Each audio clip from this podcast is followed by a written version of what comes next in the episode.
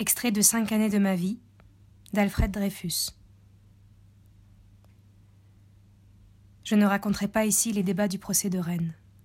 Malgré l'évidence la plus manifeste, contre toute justice et toute équité, je fus condamné.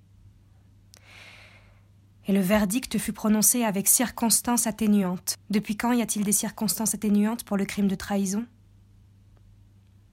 Deux voix cependant se prononcèrent pour moi.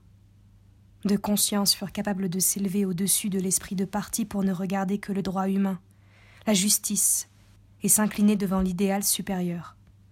Quant au verdict, que cinq juges ont osé prononcer, je ne l'accepte pas. Je signai mon pourvoi en révision le lendemain de ma condamnation.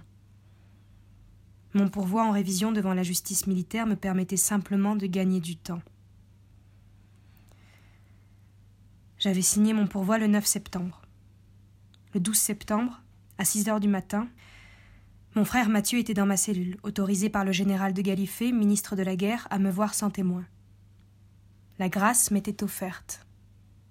Mais il fallait, pour qu'elle pût être signée, que je retirasse mon pourvoi. Quoique je n'attendisse rien de ce pourvoi, j'hésitais cependant à le retirer, car je n'avais nul besoin de grâce. J'avais soif de justice.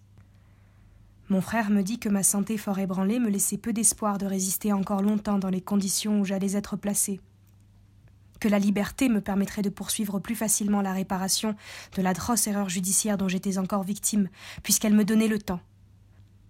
Seule raison du pourvoi devant le tribunal de révision militaire. Mathieu ajouta que le retrait de mon pourvoi était conseillé, approuvé par les hommes qui avaient été, dans la presse, devant l'opinion, les principaux défenseurs de ma cause. Enfin,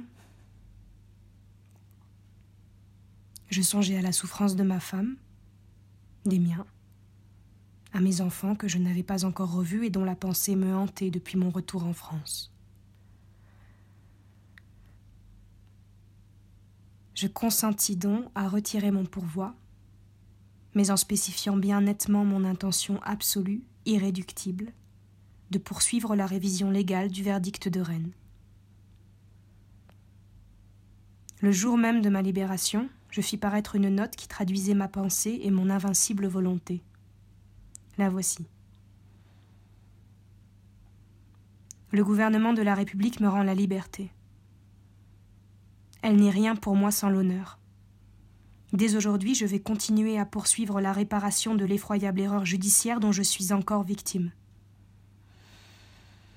Je veux que la France entière sache par un jugement définitif que je suis innocent. Mon cœur ne sera apaisé que lorsqu'il n'y aura pas un Français qui m'impute le crime abominable qu'un autre a commis.